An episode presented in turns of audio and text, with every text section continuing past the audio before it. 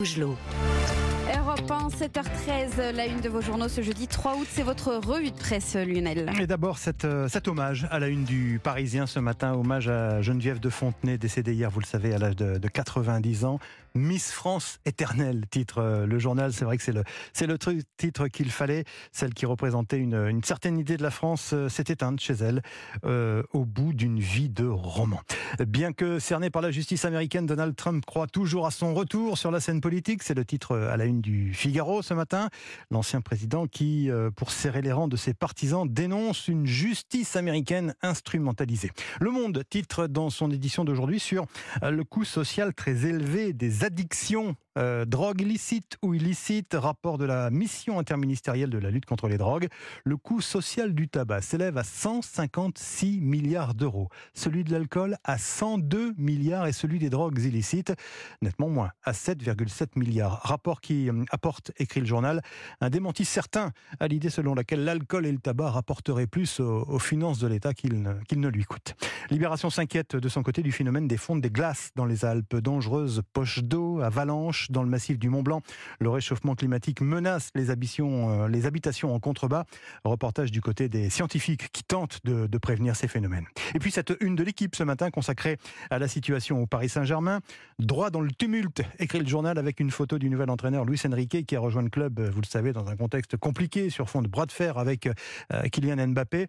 Et bien malgré cela, euh, écrit le journal, malgré cela, il s'emploie à imposer son style et ses méthodes. De votre côté, qu'est-ce que vous avez repéré, mon cher Sébastien Le Belzic Eh bien, on vous parlait hein, dans le journal de, de 6 heures tout à l'heure de la passion des Français pour le bœuf. Ils en consomment plus de 85 kilos par an. Mais c'est une autre viande hein, qui intéresse euh, le quotidien aujourd'hui en France ce matin, la viande de cheval.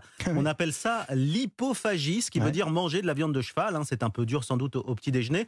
Mais l'hypophagie, donc, n'a plus la cote. Le nombre de boucheries chevalines en France a été divisé par 3 en 15 ans.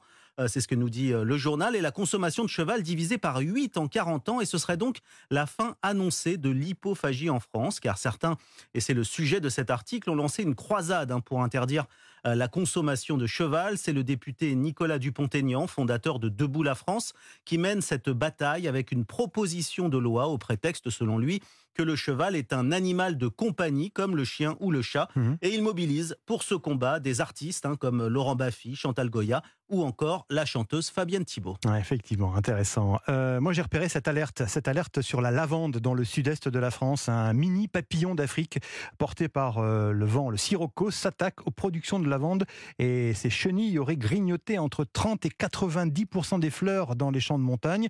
Ce matin, le Parisien publie une photo de champs de lavande jaunis et presque complètement ravagés. Un papillon arrivé autour du 15 juin dernier avec euh, les vents du sud. Donc, trois semaines plus tard, les œufs pondus sont devenus des, des chenilles qui se sont attaquées aux fleurs en cinq jours.